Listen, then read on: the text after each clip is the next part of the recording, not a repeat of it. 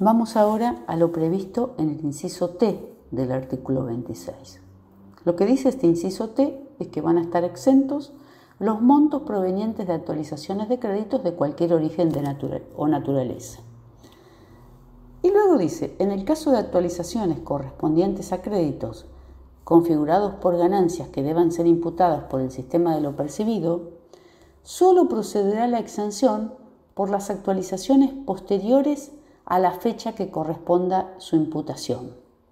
O sea que las actualizaciones posteriores a la fecha que se ha imputado la renta van a estar exentas.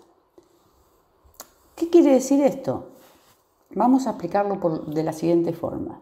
Vamos a suponer que ustedes en la clase que viene, cuando veamos imputación temporal, van a ver que eh, por ejemplo, las rentas de cuarta categoría del artículo 82, las rentas del trabajo personal, de profesionales, etc., se imputan con el criterio de lo percibido, cuando son percibidas. Entonces vamos a suponer que un contribuyente eh, factura un honorario, pero como no lo puede cobrar, lo envía a juicio y lo cobra años después.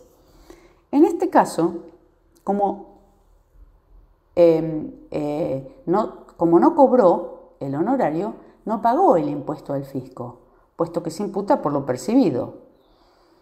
Entonces, cuando cobra años después, después del juicio o después de la gestión, el honorario junto con la actualización, en este caso debe ingresar el impuesto sobre todo lo que cobró el honorario más la actualización, puesto que en realidad él no había ingresado el impuesto antes porque no lo había percibido. Vamos a compararlo, por ejemplo, con el caso de un alquiler.